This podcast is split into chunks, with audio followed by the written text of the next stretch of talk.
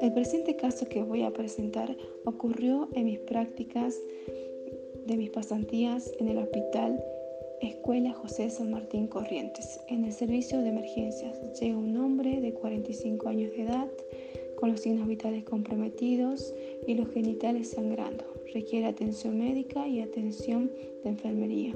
A los 60 segundos llega una mujer de 20 años que rompe en llanto con las manos eh, sangradas y la ropa desgarrada, quien refiere que había, que había sufrido intento de abuso por el paciente que había ingresado primero.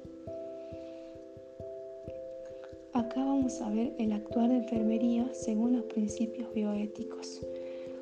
Independientemente de la situación en la cual se está pasando en el servicio, el profesional de enfermería debe actuar según sus principios bioéticos.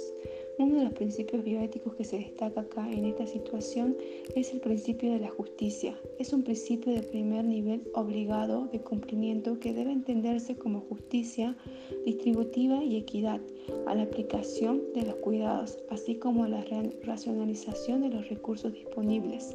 Es decir, no debe hacerse una discriminación ya sea por la causa o por la edad o por el sexo. Es importante brindar el acceso a los recursos para la protección de la salud. Otro principio que tenemos en cuenta es la no maleficencia, el de no hacer daño, el de, minimizar un riesgo y poder maximizar el bien. También podemos concluir que acá enfermería no debe emitir juicios, sino proporcionar un cuidado justo y de cuidado humanizado